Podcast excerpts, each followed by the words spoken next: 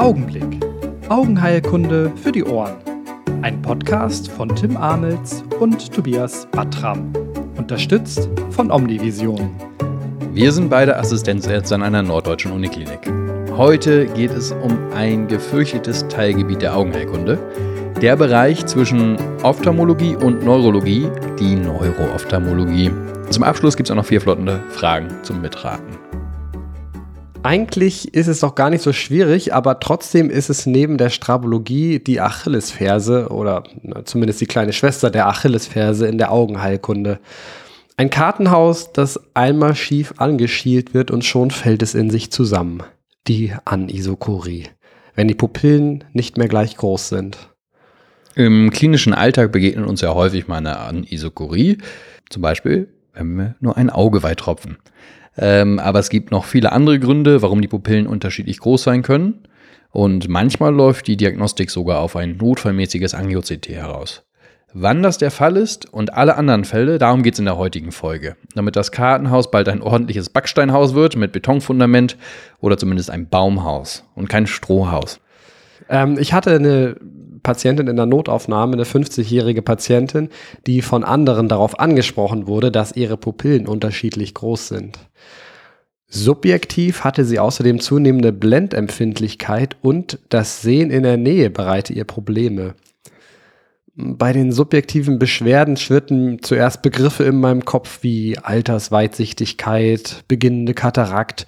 Aber als ich dann einen Blick auf die Pupillen geworfen habe, war klar, ja, Anisokorie kann man nicht wegdiskutieren. Bevor wir den Fall auflösen, besprechen wir verschiedene Typen und Ursachen und was man wann tun muss.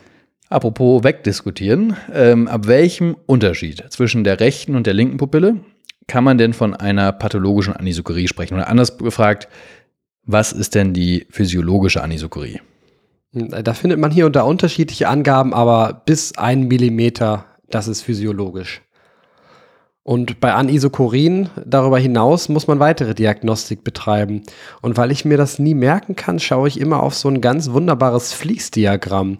Das findet ihr auf unserer Website oder wenn ihr bei Google Bildersuche Anisokorie-Diagnostik eingebt, dann ist es das erste Suchergebnis. Das mache ich mir dann immer auch auf, auch so ganz groß. Da können die Patienten ruhig sehen, dass ich da in aller Seelenruhe Punkt für Punkt abarbeite. Ich finde ja sowieso, einmal nachschauen ist im Zweifel immer sicherer, also als so überheblich zu sagen, ja, habe ich alles im Kopf und dann am Ende doch wieder was zu vergessen. Na egal. Äh, was ist denn der erste Schritt, den du machst? Und zwar der erste Schritt ist, oder ein paar mehr Schritte, da unten im Keller, äh, bis zum Lichtschalter, bis ich wieder vorne bei der Tür angelangt bin. Ähm, weil das ist das allererste, was man untersuchen muss. Wie verhält sich die Anisokorie im Dunkeln und wie im Hellen? Nochmal zur Wiederholung. Der Sympathikus sorgt ja dafür, dass die Pupillen weit werden. Weit, um der drohenden Gefahr, dem berüchtigten Säbelzahntiger, rechtzeitig zu erkennen. Und wenn es dunkel ist, dann werden die Pupillen natürlich weit, damit mehr Licht einfällt. Und als Gegenspieler der Parasympathikus sorgt für eine Verengung der Pupille. Rest and Digest ist das Stichwort, also es ist hell und ähm, der Parasympathikus verengt die Pupillen. Stellen wir uns mal vor, es ist mitteldunkel im Raum und die Pupillen haben eine leichte Anisokorie. Dann macht ihr ein helles Licht an und die Pupille verengt sich, die eine, während die andere irgendwie nicht mitzieht. Die bleibt, bleibt einfach mittelweit. Dann weiß man, die Pupille, die sich nicht verengt, ist die pathologische. Also es scheint hier in diesem Fall eine parasympathische Störung vorzuliegen. Und jetzt sind wir schon am ersten Punkt unseres Fließdiagramms. Wie geht's weiter? Also wir haben auf der einen Seite eine Pupille, die sich nicht richtig verengt. Also die Anisokorie ist im Hellen größer als im Dunkeln, weil die eine mhm. wird klein, geht vielleicht auf vier runter, die andere bleibt bei acht, tut gar nichts. Da haben wir von einen Unterschied von vier. Auf der anderen Seite geht die andere im Dunkeln weiter, dann ist der Unterschied kleiner. Was machen wir? Als erstes schaut man an der Spaltlampe, ob ein Iris-Defekt oder eine anatomische Ursache dahinter steckt. Vielleicht ist ja gerade eine komplizierte Kataraktextraktion gelaufen oder ein Schlag aufs Auge oder ähnliche Dinge. Wenn das nicht der Fall ist, dann fährt man die Spaltlampe zur Seite und checkt zwei Dinge, nämlich Motilität und Lidstellung. Ich habe das schon mal erwähnt bei dem Strabologo, ne? also dieses Dreieck, ähm, dann macht man einfach eine volle neuroophthalmologische Untersuchung. Das macht man, um eine Oculomotorius-Parese zu erkennen. Äh, der Oculomotorius, der dritte Hirnnerv, steuert ja mehrere Sachen am Auge. Fast alle Augenmuskeln, den Sphincter pupillae und auch den Lidhebemuskel, Levator palpebrae superioris. Und wenn der beschädigt ist, kann das zu einer Anisokorie kommen, aber eben auch zu einer Störung der Motilität und zu einer Ptosis. Was kann dahinter stecken und warum sollte man hier schnell handeln? Genau, das ist ähm, der einzige große Notfall ähm, in diesem Zusammenhang, den man, oder der größte Notfall in diesem Zusammenhang, den man schnell abklären sollte, nämlich ein Aneurysma im Gehirn. An der Arteria communicans posterior. Und die drückt auf den Nerv. Und meistens verändert sich das, wie wir schon mal besprochen hatten, und dadurch ähm, kommt es dann zu dieser Oculomotorius-Kompression und Parese. Das kann man mit einem CT-Angio nachweisen und das muss man bei einer Pupil Involving Third, also Oculomotorius-Parese mit Midriasis auch immer machen. Stationär einweisen heißt es hier in der Leitlinie der DOG. Und falls bei dieser CT-Angio, die man dann machen sollte, nichts rauskommt, dann heißt es, sollte man ein MRT machen. Wenn jetzt aber Motilität und Leadfunktion regelrecht sind, dann geht man einen Schritt weiter und jetzt wird es etwas kompliziert. Man macht einen Pilocarpin 0,1% Test. Was ist noch gleich die normale Konzentration von Pilocarpin-Augentropfen? Genau, normalerweise nehmen wir das Zehnfache, also 1% Genau. ähm, für Voyaki oder so Ding oder als bei, bei Glaukom. Ganz nimmt man genau. 1%. Ich weiß nicht, ob man diese 0,1% Tropfen, die wir jetzt brauchen, kaufen kann. Ich habe mir die im Dienst damals spontan selber gemischt und zwar in einer Spritze und dann eben neun Teile NaCl und ein Teil Pilocarpin genommen. Ökologisch wie ich bin, wollte ich dann eben nur so wenig Material wie möglich verbrauchen und habe alles in so einer winzigen Insulinspritze gemischt. gemischt. Äh, Da kann ich nur dringend von abraten, weil man muss die beiden Flüssigkeiten in der Spritze, in der Spritze mischen. Und weil die Spritze eben so klein ist, kann man das dann nicht umrühren. Also das ist, ähm, ach, das ist ungefähr so wie, wie wenn man, wenn man versucht, einen, einen Kuchenteig auf dem Esslöffel zu kneten. So fühlt sich das an. Also man kann da ruhig ein ganz bisschen großzügiger sein. Aber du hättest doch einfach raus und wieder rein, einfach so ein sauberes Gefäß raus und wieder reinspritzen oder sowas. Das mischt dann doch auch, oder? Raus und wieder rein, raus und wieder rein, die Spritze. ja, dann brauchst du also halt, Schaum nachher. So. Ja, genau. Das, und dann hast du, brauchst du Ja. auch ein Gefäß dafür und dann ist Ja. das ja ungefähr ein halber Tropfen, den du da hast. Also Ja. einfach ein bisschen großzügiger sein. Wenn man die Tropfen dann aber hat, die 0,1-prozentigen, dann ist es normalerweise so, dass wegen der so geringen Konzentration nichts passiert, wenn man die ins Auge tropft. Also die Pupille bleibt gleich groß. Aber bei meiner Patientin war das anders. Da hatte sich dann eben doch eine Reaktion gezeigt. Die Pupille wurde nämlich plötzlich eng. Okay, und damit hast du auch schon deine Diagnose gesichert. Dann bist du da an einem Ende unten an deinem Fließdiagramm angekommen. Ähm, und es handelt sich um eins der eher harmloseren Krankheitsbilder, die Pupillotonie. Genau. Ähm, auch mal Eddie Pupil genannt. Die Pupillotonie ist eine parasympathische Innovationsstörung. Kommt häufiger bei Frauen im mittleren Alter vor. Gerne mal nach Infektionskrankheiten zu kurz zuvor oder auch häufig nach einem Trauma. Wenn die Patienten älter sind, kann man auch mal an eine Riesenzellarteritis denken, aber meist kann man einfach abwarten. Und wenn die jetzt Photophobie haben und Beschwerden, könnte man das tatsächlich auch mit 0,1 Pilocarpin Augentropfen behandeln. Genau. Denn nicht nur wir in der Klinik können die im Dienst dann mischen, der Apotheker kann das natürlich auch und vermutlich noch viel besser als wir. Mal angenommen, jetzt ist die Pupille aber nicht enger geworden nach diesen 0,1% Pilotropfen, dann kommt man zum nächsten Schritt und tropft einprozentiges Pilo, also das ganz normale. Das macht man, um eine pharmakologisch bedingte Mydriasis auszuschließen. Hast du schon mal probiert, eine Pupille eng zu tropfen nach Mydriasis? Aus welchem Grund auch immer? Ja, kommt ja nicht vor, dass mal falsch getropft wurde vom Assistenzpersonal. äh, einmal hat es geklappt. Also die anderen meisten Male nicht, aber einmal hat es geklappt, dass ich es Mhm. noch äh, hinreichend eng gekriegt habe, dass ich jacken konnte. Wenn die Pupille weit getropft wurde, ähm, kann man das wirklich nicht gut mit Pilocarpin rückgängig machen. Nee. Ich habe noch eine Frage, warum reagiert die äh, Pupille denn jetzt auf 0,1 Prozent Ah, das ist eine gute Frage. Vielleicht stelle ich dich später, dir später diese Frage. Okay, dann äh, stelle ich die Frage nicht. Dann können wir ja auch, ähm, Dann machen wir flott weiter. ja, dann machen wir flott weiter. Genau, also eine pharmakologisch mydriatisierte Pupille wird nach Pilocarpin nicht so richtig wieder eng. Nee.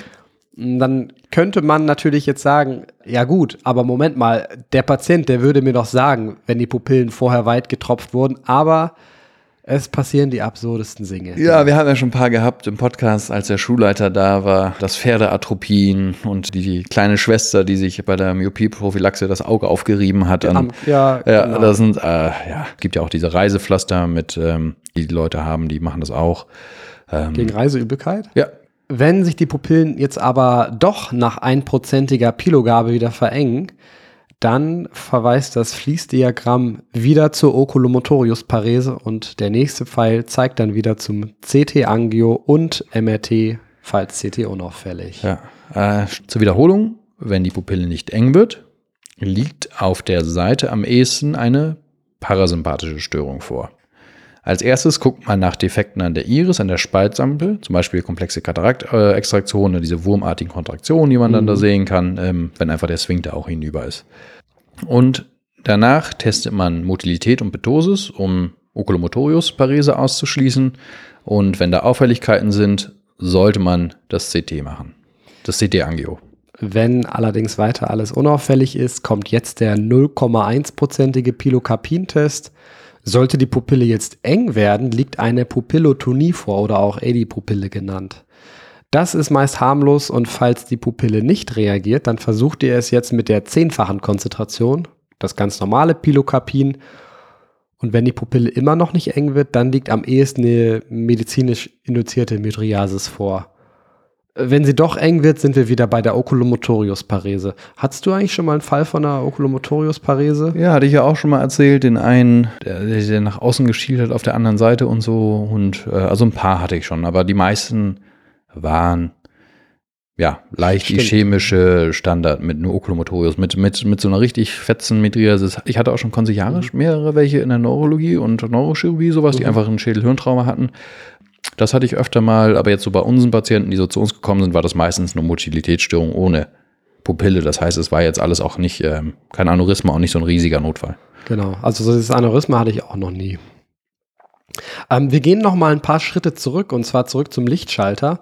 Mal angenommen, ihr macht das Licht aus und eine Pupille wird weit, aber die andere bleibt einfach eng. Oder naja, im echten Leben ist meist nicht so klar. Da wird die Pupille einfach nur deutlich langsamer weit, auch genannt Dilation Lag. Für die Weitstellung ist ja der Sympathikus zuständig. Und wenn das nicht funktioniert, dann müssen wir an ein Horner-Syndrom denken. Genau, und da ist die weitere Abklärung mit Tropfen etwas komplizierter. Ich weiß nicht, was du dabei hast, aber ähm, alles kannst du dir vermutlich nicht selber wischen. Ich weiß, äh, mischen. Ich weiß jetzt nicht, was du in deiner Tasche hast und so. Am einfachsten ist das Aplaglonidin. Die kann man in der richtigen Konzentration unter dem Namen Iopidine kaufen. Das ist dann halt eben auch als Druckmittel zugelassen. Ein Alpha-Agonist, ähnlich wie Brimonidin, wirkt nur etwas kürzer, meine ich. Den tropft man in das betroffene Auge und wartet die Reaktion 30 Minuten lang ab. Also das braucht ein bisschen. Danach tritt dann bei einem Horner-Syndrom eine Umkehr des Befundes ein. Das heißt, die betroffene Pupille ist auf einmal die weitere. Also es ist anders als bei dem anderen Test. Und die betroffene Lidspalte ist weiter als die gesunde. Und ähm, manchmal dauert die Reaktion etwas, ähm, aber diese Umkehr der Mydriasis-Seite, wenn man die dokumentiert, dann hat man einen klaren Befund. Kann bis zu einer Stunde dauern. Der Test hat allerdings zwei Probleme. Erstens, bei einem akut aufgetretenen Horner-Syndrom schlägt der Test nicht an. Also der braucht so zwei, drei Tage, bis der ähm, anschlägt. Und das zweite Problem ist, dass man Iopidine nicht bei Säuglingen unter einem Jahr geben sollte. Und zum Glück gibt es für beide Probleme eine gemeinsame Lösung. Kokain. Also in Form von Augentropfen. Kokain ist die Lösung. Wo du gerade eben davon sprachst, was ich Ja. im Dienst immer dabei habe. Ne? Ja, richtig, genau. Ich wollte schon darauf hinaus, auf den Klassiker, wie man es immer gemacht hat. Die richtige Dosierung ist hier 2,5 bis 5 Prozent. Und wenn man einen Kokaintropfen in ein normales, gesundes Auge gibt, dann wird die Pupille nach einer Stunde um ein bis drei Millimeter weiter. Bei einem Horner-Syndrom passiert das aber nicht. Und wenn ihr bei einer Anisokorie, also Kokain in das kranke, enge Auge tropft und die Pupille nicht weit wird, ist das ein starker Hinweis auf ein Horner-Syndrom. Also wenn das nicht reagiert. Und wenn man noch mehr Betäubungsmittel zur Hand hat, kann man jetzt noch mit Amphetamin, Hydroxyamphetamin feststellen, ob die Störung prä- oder postganglionär ist. Aber ach, das wollte ich jetzt hier eigentlich nicht noch besprechen. Also jetzt habe ich es ja schon angesprochen, aber äh, nee. Ähm, was macht man denn, wenn der Verdacht auf ein Horner-Syndrom besteht? Also wenn es ganz akut ist, mit Schmerzen und einfach akut aufgetreten, die Anisokorie, da muss man an eine Dissektion der Arteria carotis denken. Das ist gar nicht mal so selten, weil der Sympathikus läuft ja wieder von unten hoch entlang der Carotis Mhm. ähm, und kann dann in Mitleidenschaft gezogen werden. Bei Kindern sollte man, sofern nicht ein Geburtstrauma vorliegt, eine Bildgebung machen und ein Neuroblastom ausschließen. Das kann auch mal eine Ursache sein. Aber wenn der Befund schon älter ist, über ein Jahr, dann reichen vierteljährliche Kontrollen. Und wenn das Ganze kürzer als ein Jahr besteht, dann sollte man doch mal eine Bildgebung der Sympathikusbahn machen, also Hirnstamm, Rückenmark, Mediastinum, Thorax, Hals, Sinus cavernosus. Allerdings, man findet da meistens nichts. Genau, ist einfach häufig irgendwie infektiös oder lokal-ischämisch. Ähm, aber Ja. gibt auch immer wieder viele Fallbeschreibungen, wo dann doch ein äh, der Pankos-Tumor ist ja auch so ein Klassiker, den man äh, gelernt hat und so. Also zur Wiederholung, wenn die Pupille nicht weit wird, liegt eine Störung in der sympathischen Bahn vor. Um ein Horner-Syndrom, was schon ein paar Tage besteht, zu diagnostizieren, kann man den Apraglonidin-Test machen, indem man einfach Iopidin-Augentropfen da hat. Wenn der Befund sich umkehrt, die ehemals enge Pupille dann die weitere Pupille wird, dann besteht der Verdacht auf ein Horner-Syndrom, also dann ist das fast bewiesen. Und wenn das nicht klappt, weil der Befund zu jung ist oder der Patient unter einem Jahr, dann kann man Kokain-Augentropfen nehmen. Da ist es nicht so, dass es zu einer Umkehr kommt, sondern die Kokain-Augentropfen sollten an dem engen Auge keine Wirkung zeigen. Also die Anisokorie bleibt bestehen und dann besteht auch der Verdacht oder es ist fast bewiesen, dass ein Horner-Syndrom vorliegt. Aber warum ist das eigentlich so? Wie funktioniert Kokain und Iopidine, dass das diesen unterschiedlichen Effekt hat? Ähm, also kommen wir erstmal auf Kokain. Also Kokain ist ein Wiederaufnahmehemmer und zwar von Dopamin und Serotonin und Noradrenalin aus dem synaptischen Spalt. Beim Horner-Syndrom allerdings werden ja überhaupt erst gar keine Neurotransmitter in den synaptischen Spalt abgegeben und deswegen kann ja auch nichts an der Wiederaufnahme gehemmt werden. Und deshalb sieht man eine Stunde nach Applikation der Tropfen beim Horner-Syndrom auch keine Veränderung. Okay, also der Sympathikus, der hinführt, zum Beispiel am Hals, ist durch. Genau. Und es wird niemals nur Adrenalin in den Spalt abgegeben. Und das Kokain blockt die Wiederaufnahmerezeptoren und sagt, haha, jetzt halten wir das Signal hoch, aber es kommt gar kein Signal. Genau. Und wie ist das bei Iopidine oder wird das nachher besprochen? Apraglonidin ist ein Alpha-Agonist. Wir erinnern uns, es gibt ja Alpha-1-Rezeptoren, die sind postsynaptisch, und Alpha-2-Rezeptoren, die sind präsynaptisch, also die sitzen am Axon oben. Die Alpha-2-Rezeptoren haben eine inhibitorische Wirkung. Normalerweise dominiert bei Apraglonidin der Effekt an den Alpha-2-Rezeptoren. Deswegen wird die Pupille bei Gesunden auch ein bisschen enger. Beim Horner-Syndrom kommt es aber zu einer Veränderung. Da dominiert auf einmal der Alpha-1-Effekt und die Pupille wird weiter. Das liegt daran, dass die postsynaptischen Alpha-1-Agonisten hochreguliert werden. Und so kommt es letztlich zu einer Umkehr des Befundes. Okay, okay. Die Pupillenweite kann man natürlich an einer Pupillenleuchte ablesen ähm, und vergleichen. So mache ich das tatsächlich natürlich auch im Dienst. Also ich habe meinen Strabofix und ich habe meine Leuchte, wo das drauf ist. Und da, wo am weniger abgerummelt ist, diese Kreise mit den Millimetern, da schätze ich dann, wie groß das ist. Aber das reicht wirklich. Man kann gut damit diagnostizieren, das passt schon. Noch viel schöner wird es, wenn man sich spezielle Geräte anschafft, die wir auch in der Optik haben, Pupillometer, ähm, die man dann im Dunkeln draufhält. Und gerade bei Kindern ist das eine ganz feine Sache, weil die quietschen dann die Teile und haben eine Genau, machen so Sirene wie Polizei Geräusche. und dann, Ja. dann gucken die da drauf und dann misst das das Ganze ganz toll aus. Da hat man das auch ja, quantifiziert, objektiviert. Ja, eine Einschränkung muss ich allerdings noch machen. Bei Säuglingen kann es sein, dass der Muskel zum Weitstellen der Pupille noch nicht ausgereift ist. Und dann kannst du, was du willst, auf die Pupille schütten, die wird dann einfach nicht weit. Also weder mit normalen Mydriatika noch mit Kokain. Also den Kokaintest kann man dann nicht verwerten. Ja, was das dann systemisch wirkt, sollte man auch nicht einfach weiter kippen. Weil es ist ja, manchmal muss man den ja wiederholen. Also es ist ja auch so, den Kokaintest, es ist ja manchmal, dass man da äh, mehrfach tropfen muss, aber das steht dann auch in den Fließdiagrammen drin. Ähm, es gibt noch einige Pupillenstörungen, die oben noch nicht genannt wurden. Zum Beispiel haben einige Patienten einfach eine vermehrte Pupillenunruhe im Hellen, das haben wir auch schon gehabt. Hippopotamus. Ich erinnere mich. Der Hippus, ne? Das hat keinen Krankheitswert und wenn du bereits Stecknadelkopf große Pupillen siehst, an was denkt man da? Gerade bei Konsilen irgendwo am Bett, äh, Opiate. Also durch Opiatkonsum werden die Pupillen verengt. Und dann gibt es noch vor den vier Fragen eine Sache, die ich äh, erwähnen wollte, und zwar die einseitige spastische Pupillenerweiterung. Die ist vor allem bei Migräne beschrieben und ist genau das, was sie beschreibt, also eine einseitige spastische Pupillenerweiterung.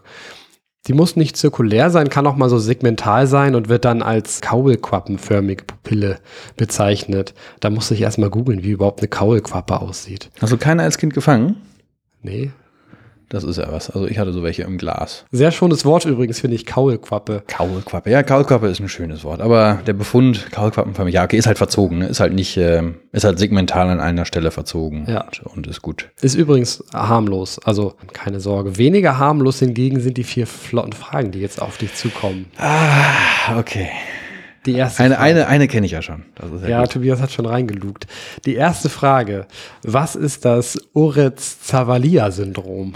ja, das Uretz-Zavalier-Syndrom, das ähm, kannte ich nicht, muss ich ganz ehrlich gestehen. Das Uretz-Zavalier-Syndrom, da haben sich wieder Leute, Leute ähm, Irgendein Syndrom überlegt. verheimlicht. Aber Tim hat vergessen, die unten rauszulöschen. In meiner Version sind die eigentlich mal unten rausgelöscht. Ähm, aber wo, wo Uretz Zavalier, wo haben die sich, war das ein Herr Uretz und ein Herr Zavalier oder wo haben die sich verewigt? Vielleicht war es auch eine Frau Uretz, so eine Frau Zavalier. Ähm, die beschreiben auf jeden Fall eine atonische Pupille und zwar nach intraokularen Eingriffen. Der Pathomechanismus davon ist unklar. Also es gibt auch keine Reaktion auf Augentropfen, Pilocarpin-Augentropfen. Die Pupille reagiert also, als sei sie mit einem starken Mydriatikum weitgestellt worden nach einem intraokularen Eingriff. Ist das weiter definiert? Welcher intraokulare Eingriff? Nee, also könnte eine Vitrektomie sein, könnte Ja. eine, eine Phaco HKL sein. Ja. Ähm, Also so nur als Denkanstoß. Also da gibt es natürlich die intraokularen Druckschwankungen, die einfach auch der Sphinkter ist ja relativ sensibel. Nach einem Glaukomanfall Ja. kannst du ja auch eine ähm, weite Pupille haben, einfach weil der, der, die Blutversorgung beim Sphinkter oder der Sphinkter selber einfach schnell kaputt gedrückt wird. In der Vitrektomie gibt es manchmal auch Druckschwankungen oder auch natürlich auch in der Cut-OP kann es auch mal sein. Also das könnte ein Pathomechanismus sein. Und was unser leitender Oberarzt ganz gerne und viel er hat, genau, wenn du die Ziliarnerven hinten, 3, 9 Uhr hinten, schön, wenn da ein Loch ist, musst du da halt lasern, aber wenn Ja. du die abschießt, hat das auf jeden Fall eine Auswirkung auf die Pupille. Da muss man immer gucken, was muss man machen, damit die Netzhaut dran bleibt. Und auf der anderen Seite, ähm, wie ist es mit der Pupilleneinstellung für die Patienten? Genau. Eine, eine atonische Pupille nach äh, Vitrektomie mit Laserung bei Foramen bei 3, 9 Uhr wäre dann das Amels-Battram-Syndrom, würde ich sagen. Ja, ja, das ist dann so. Für 3, 9 Uhr. Auch, auch die Diabetiker, ne? also wenn man die viel gelasert hat, ich meine, die haben sowieso mal schlechte Pupillen, ähm, aber wenn man die viel gelasert hat, wird das nicht besser dadurch. Uretz-Zavalia-Syndrom. Zweite Die Frage. ganz wichtigen Dinge heute. Okay. Mal angenommen, jemand hat eine Pupillotonie. Dann wird die Pupille durch 0,1-prozentige Pilocarpintropfen ja wieder eng. Aber warum ist das eigentlich so? Genau, das ist ähnlich derselbe Mechanismus, warum auch das Apraglonidin wirkt. Also wir haben ja getrennte äh, Versorgung hinten vom Parasympathikus. Also das Signal kommt nicht mehr an. Aber die Endstrukturen an der Synapse, die funktionieren noch. Und Ja. die wollen eigentlich arbeiten und denken, huch, was ist denn jetzt los? Und haben einfach extrem hochreguliert. Also die Rezeptoren vorne, die ähm, auf Pilocarpin ansprechen, sind einfach sehr, sehr stark hochreguliert sodass jetzt halt eben ein Zehntel der Konzentration ausreicht, um zu stimulieren. Weil die Muskeln hinter der Synapse, die warten einfach richtig, dass da wieder was kommt und deswegen reicht so wenig. Ganz genau, das ist es. Auch genannt Denervationshypersensitivität. Ich kann das, finde ich, selbst auch nachvollziehen. Hast du mal was gegessen, wenn du satt warst? Es schmeckt einfach so mittelmäßig dann. Aber wenn du richtig, richtig, richtig Hunger hast und dann gibt es irgendwas richtig Leckeres, das schmeckt so unglaublich gut, weil ich kann mir vorstellen, dass da was ganz ähnliches passiert, dass da auch so eine Ich Rezeptor-Hochregulation hoffe nicht, dass meine, dass meine ja, Hochregulation, ich hoffe nicht, dass alles durchgeschnitten wird. Keine Denervation von meinen Geschmackspapillen und was es da noch so auf der Zunge gibt, stattfindet. Nee, die, genau wie du sagst, die ähm, Rezeptoren werden hochreguliert an der Anzahl, vielleicht auch an der Sensitivität und äh, danach reicht schon ein Zehntel der normalen Konzentration aus, um eben eine Reaktion zu verursachen. Dritte Frage. Äh, wir hatten ja über die Pupillotonie oder auch die AD-Pupille gesprochen. Aber was ist denn das AD-Syndrom? Ähm. Ist das bei Syphilis? AD-Syndrom ist, glaube ich, ähm, oder ist das nur die AD-Pupille auch? Ähm, dass man in der Spätphase von Syphilis auch eine atomische Pupille hat, oder? Oder hat er das Ach, da war schlimm? irgendwas auch mit Syphilis, aber Ja. äh, in diesem Fall, aber hier. Oder ist nee, einfach nur die AD-Pupil, die auf nicht, Syphilis Syphilis das auftreten auf, kann? äh, Ja. Ich weiß nicht, ob Syphilis das auslösen kann, aber AD-Syndrom beschreibt einfach nur, wenn nicht nur eine Pupillotonie und Akkomodotonie vorliegt, sondern auch die Reflexe der unteren Extremitäten vermindert sind.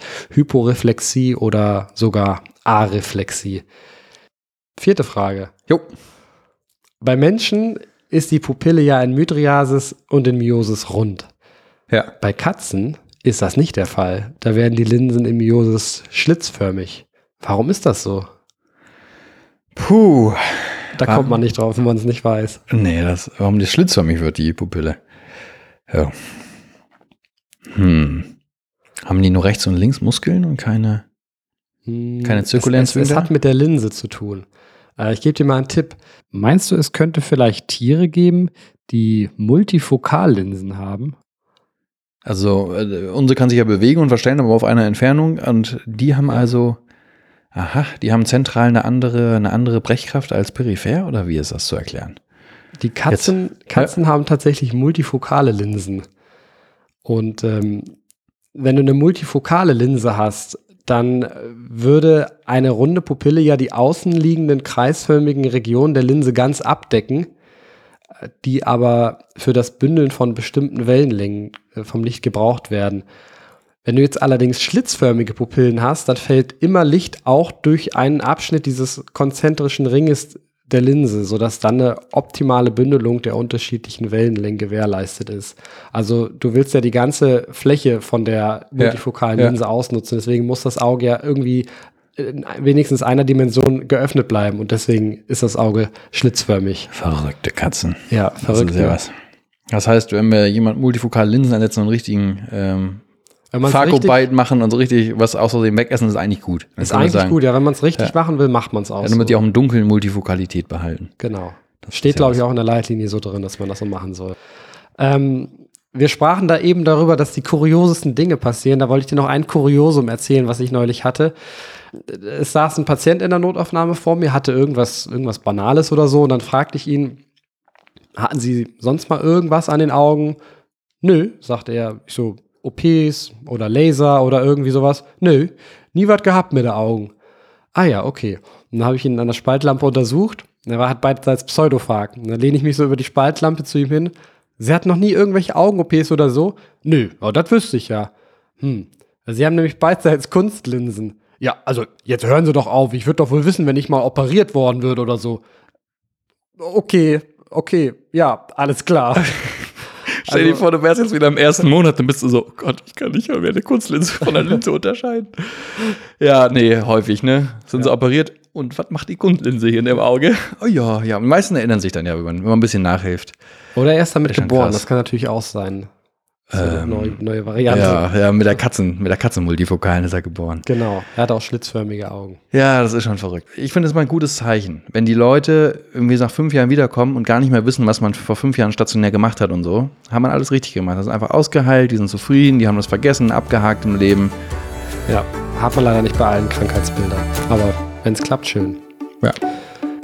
Das war Augenblick. Vielen Dank fürs Zuhören und vielen Dank an Omnivision für die Unterstützung. Tschüss.